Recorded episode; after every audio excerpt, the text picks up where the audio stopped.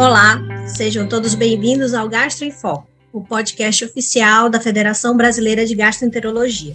Neste episódio, conversaremos sobre o tema Mitos e Verdades sobre o IBP. Eu sou a doutora Eltia Pinto, gastroenterologista e endoscopista do Hospital Universitário Walter Cantídio, da Universidade Federal do Ceará, e membro da Comissão de Assuntos Digitais da FBG. E a conversa é com um grande amigo lá da Bahia, o doutor Antônio Fábio Teixeira, que é membro da Federação Brasileira de Gastroenterologia, da Sociedade Brasileira de Endoscopia Digestiva, da Sociedade Brasileira de Motilidade Digestiva e Neurogastroenterologia e também do NAFAD, que é o Núcleo de Avaliação Funcional do Aparelho Digestivo.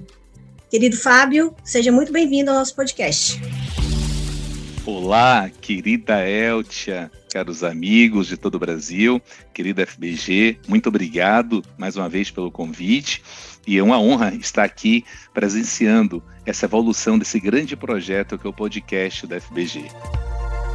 Bom, Fábio, o IBP, que é o inibidor de bomba de prótons, ou como o pessoal costuma chamar, conhecer de os prazóis, costuma ser uma classe de medicamentos muito conhecida e muito prescrita no mundo inteiro. Eu acho que o fato de termos uma boa resposta clínica com uma tomada de uma dose ao dia faz com que essa medicação seja uma das queridinhas da classe médica de uma forma geral, não somente entre os gastroenterologistas, e também na população. Mas, como toda medicação, ela tem suas indicações de uso. Você, Fábio, poderia listar quais as principais indicações do uso prolongado do IBP? Eltia, o IBP é nosso grande parceiro, nosso grande amigo do consultório do dia a dia. A evolução do IBP, ao longo de todos esses anos de experiência, de segurança, é, trouxe para a gente indicações precisas. Que o grande detalhe é saber prescrever adequadamente o que, que é de uso prolongado de uso pequeno, o de uso curto, tá? Para o uso prolongado, nós temos o esôfago de Barrett, isso até mesmo depois da cirurgia cada vez mais está se questionando a utilização, está se posicionando a, a, utilização dele pela parte anti-inflamatória que ele tem, a cura e a manutenção na cicatrização de esofagite erosiva grau C, grau D, isso a gente tem que observar que muitas vezes a gente tem que usar dose dobrada na fase inicial, depois fazer uma redução para uma dose de manutenção, onde a remissão da cicatrização vai ficar realmente de forma contínua, esse é o paciente que precisa do uso prolongado, por isso o diagnóstico de certeza é importante. A esofagite eosinofílica cada vez mais está mostrando a eficiência dessa droga para aqueles pacientes respondedores cerca de 50% deles. A úlcera péptica, quando está associada à síndrome de Zollner-Ellis ou uso prolongado dos DINES, e a gente tem também, quando a gente tem uma doença do refluxo de uso, que o paciente tem sintomas frequentes, que o paciente precisa do controle. E aí, aquele paciente que precisa realmente da supressão ácida. Alguns pacientes de uso crônico de anti-inflamatório, paciente com terapia antiplaquetária também precisa utilizar. Esteatorreia é uma coisa que é muito importante também. Muito bem. Bom, temos vários IBPs no, disponíveis no mercado, né, de gerações diferentes. Eles são todos iguais? Existe diferença entre eles? Eltia, não. O IBP, assim, nós temos duas observações sobre o IBP. Primeiro, para estudos observacionais. Quando a gente vai observar a resposta numa população, quando a gente pega o IBP vindo de uma boa procedência, dose equivalente, que é muito importante isso aí, que é dose equivalente, o resultado final para o paciente é muito similar que é o resultado em melhora sintomática, efeito cicatricial e controle e remissão de todas as alterações e prevenção de complicações. Mas quando a gente passa a observar para cada paciente, nós temos os detalhes técnicos de cada IBP, que são valores agregados ao longo do tempo. Por exemplo, tem IBPs que não têm tanta interação medicamentosa, e a gente tem que ter uma observação que muitos dos nossos pacientes usam a polifarmácia.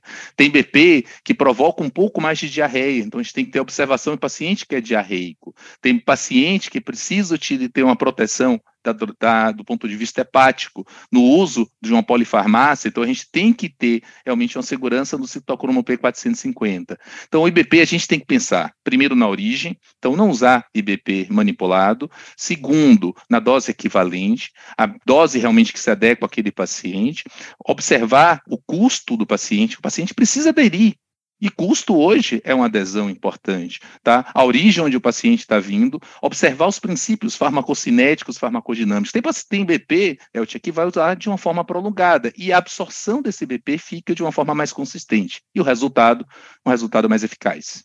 Bom, você pegou tópicos bastante importantes, né, para a gente ver a questão dos IBPs, especialmente nesse cuidado de não ter um IBP manipulado, de saber a origem, da tomada adequada.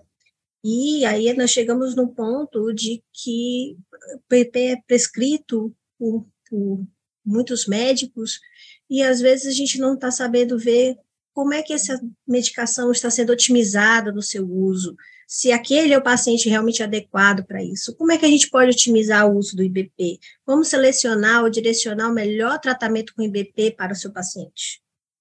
Primeiro, Eltia, é rever a indicação é ter a certeza da indicação precisa daquele paciente. Muitos pacientes que são considerados não respondedores ou refratários, muitas vezes não precisam utilizar o IBP ou não tem o IBP como uma eficiência por não ter a necessidade de supressão ácida para aquilo. Tá? Então, a gente tem que ter uma revisão da indicação para ver a precisão daquilo, avaliar a dose ideal, vamos supor, um paciente que tem uma esofagite erosiva grau D, grau C, precisa no início de uma dose dobrada. O EBP é uma prodroga, ele vai fazer um efeito gradativo, então você pode utilizar na fase inicial medicações que deem alívio e que dê adesão ao tratamento do paciente, vamos supor, o sucralfato, para um paciente que tem uma doença ulcerosa, um paciente que está muito sintomático, paciente que tem sintomas noturnos, que tem sintomas de regurgitação, que tem uma hérnia tal, você pode utilizar um alginato. Esse alginato que vai permitir que o paciente melhore do ponto de vista sintomático, melhore essa regurgitação noturna e tenha maior adesão ao tratamento. Pacientes que têm sintomas noturnos, pacientes que têm um sintoma alto, pode utilizar um, uma famotidina como apoio, principalmente para sensibilização e evitar esse refluxo noturno nos primeiros dias, já que ela perde o efeito ao longo dos 28 dias conhecer, Eltia, o fenótipo que apresenta o paciente. Então, um paciente que tem um fenótipo que é uma pirose, pronto, esse paciente precisa, além do IBP, um neuromodulador por ser uma pirose funcional, é uma hipersensibilidade ao refluxo. Então, o paciente precisa de um apoio multidisciplinar. O paciente precisa ser olhado não como uma doença, mas como uma síndrome. E uma síndrome que tem múltiplas facetas de abordagem. Esse é um paciente que tem um sintoma, tem um fenótipo que é uma dor torácica. Paciente, vamos observar se o paciente não precisa de uma melhora do espasmo desse esôfago. Então, eu acho que a gente precisa é, é ter a certeza do diagnóstico, classificar, orientar esse paciente. Muitos dos pacientes não tomam medicação porque nós não temos tempo no nosso consultório para orientar. O IBP precisa ser tomado 30 minutos antes do café da manhã, 30 minutos antes do jantar, tá? Nessa primeira etapa. Falar para o paciente que ele vai ter, nesses primeiros dias, a, dose de adaptação, depois ele vai ser tudo igual, tá? Mas aí é a importância da gente poder ser médico e apoiar o paciente. Perfeito, Fábio. Bom, vamos agora para um outro ponto que muito se comenta na literatura é a respeito das complicações do uso prolongado do IBP. Afinal de contas, no que, que a gente vê de fato nessa história toda? O que, que há de verdade nisso tudo? É, o Tian, se a gente pensar mitos e fatos, isso é uma coisa muito importante. O IBP é uma droga segura, segura tanto pela experiência nossa clínica, já trabalhamos há muito tempo, quanto pela evidência da literatura. A maioria das evidências que são relacionadas à segurança nos trabalhos se baseia em mecanismos biológicos totalmente plausíveis. A gente, voltando lá para aqueles critérios de RI, de, de, de, a gente não consegue associar o paciente adequadamente, porque a maioria desses estudos disponíveis são primariamente observacionais e retrospectivos, a gente não tem como correlacionar. Então, essa a questão única da ligação da plausibilidade que o paciente realmente tem uma causa-efeito é muito pequena. E muitas informações obtidas em base de dados não foram desenhadas para avaliar questões de segurança. Então, muita coisa hoje tem baixa evidência na literatura. Muito bem. Então, eu vou propor aqui para você um bate-bola colocar Sim. aqui algumas situações né, de vida real que os pacientes perguntam para a gente, que até os próprios colegas também têm dúvidas, para a gente ver o que, que é mito, o que, que é verdade em relação a essas situações, tá ok? Perfeito. Vamos lá. Vamos lá. uma das mais perguntadas no consultório, eu acho, acredito que a nossa audiência também vai concordar. IBP causa demência. E aí, o que, que tem de verdade, o que, que tem de mito nisso? Baixíssima evidência, baixíssima evidência. E é interessante que, assim, nós tivemos um estudo que saiu no, há dois anos atrás, no que mostrou em seis estudos de coorte que exploraram essa evidência. O IBP causa risco de demência. Nós temos que lembrar que a maioria dos nossos pacientes observados nesses estudos são idosos, Idosos, muitas vezes, em leitos, acamados, com polifarmácia, que tem múltiplas medicações e que tem, por si só, as alterações que são doenças mais degenerativas. Então, a conclusão desse estudo é que não houve uma associação significativa do uso prolongado do IBP com demência. O que a gente tem que fazer sempre é uma observação e um critério de bom senso para cada paciente. Muito bem. Outra coisa também que é muito falada, que IBP pode levar à hipocalcemia e aumenta o risco de fraturas. Mito é, ou verdade? É também uma baixa evidência, muito baixa. O que nós temos que avaliar? Muitos desses pacientes usam é, medicações adjacentes, ou o paciente tem alterações ósseas, e o paciente que já entra num tratamento com IBP, muitas vezes, com osteopenia, e você consegue relacionar isso ao uso do IBP. Infelizmente, nós não temos como ter uma observação, não tem nenhum estudo detalhado na literatura, mas até então as observações são de baixa frequência. O que, que a gente tem que observar dos nossos idosos? Nós, como médicos, paciente que está em uso prolongado, quando é que o paciente fez a densitometria óssea? Como é que está a reposição clínica desse paciente? Ele está aumentando a ingesta de alimentos ricos em cálcio? Então, estamos usando mais ovos, estamos usando mais peixe, o paciente está fazendo a reposição para poder fazer uma prevenção da osteoporose? Está utilizando a medicação de forma correta? Muitos desses pacientes usam medicações que causam lesão no esôfago. E o IBP vai ajudar, inclusive, na cicatrização. Olha que dicotomia, Eltia. Verdade, muita coisa assim diferente, né, divergente.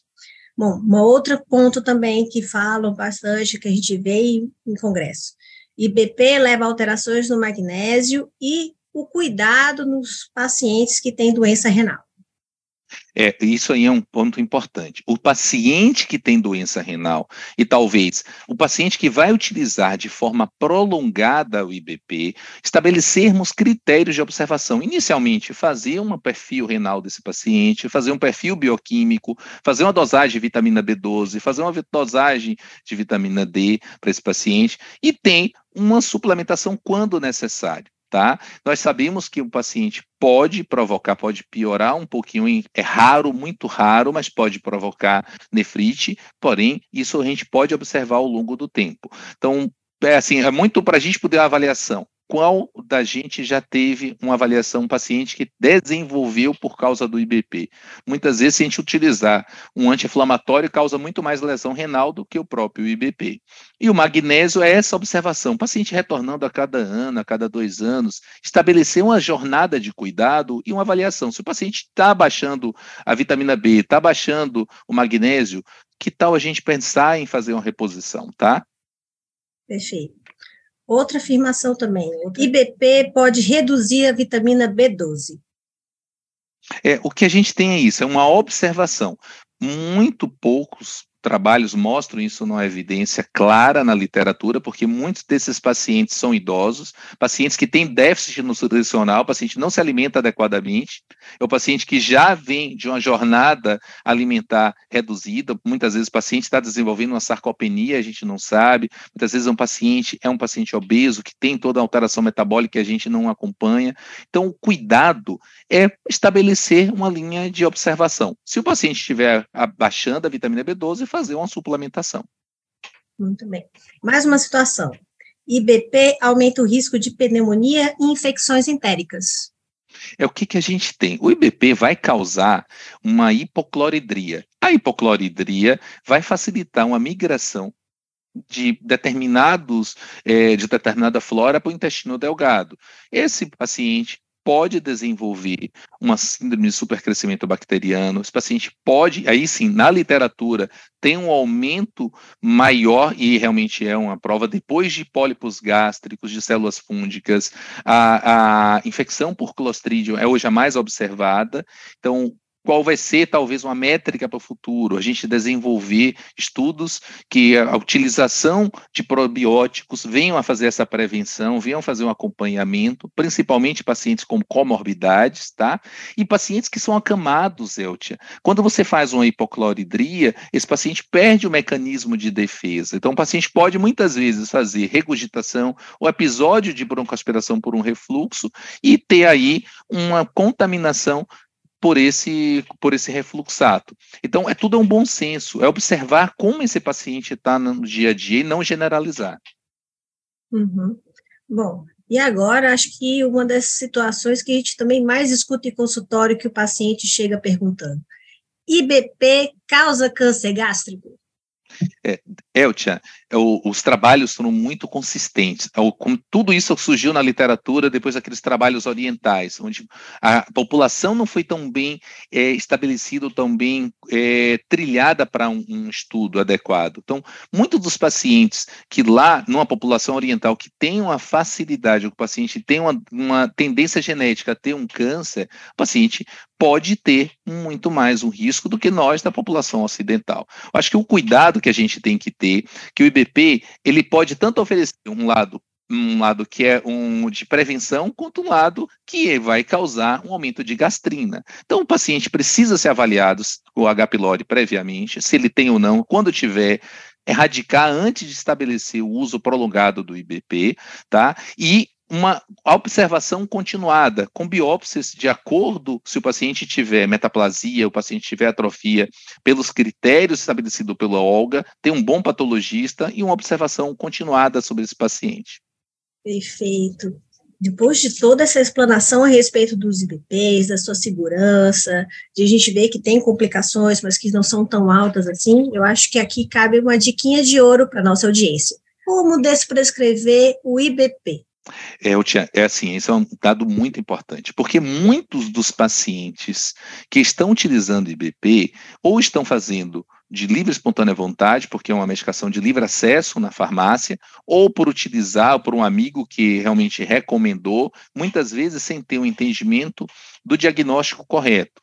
Lembrando que o paciente pode fazer um teste terapêutico com IBP, está validado nos últimos guidelines, não para um diagnóstico de certeza, mas para uma triagem. A partir do momento, e isso saiu no último guideline, que o paciente precisa uma menor dose por um período de até um ano, você tem que dar uma linha de, de caminho para esse paciente. Então, o paciente realmente precisa do IBP, que é aquele paciente que não tem indicação do uso continuado, o paciente tem que passar por um processo planejado, supervisionado de redução de dose. Para uma dose de menor menor dose possível, que traga qualidade de vida, que o paciente não tenha nenhuma recidiva de alguma alteração inflamatória, tá? E gradativamente fazendo a substituição. Eu gosto muito de falar para os meus colegas que você começa a fazer uma redução e utiliza medicações para poder te ajudar por causa do efeito do rebote ácido.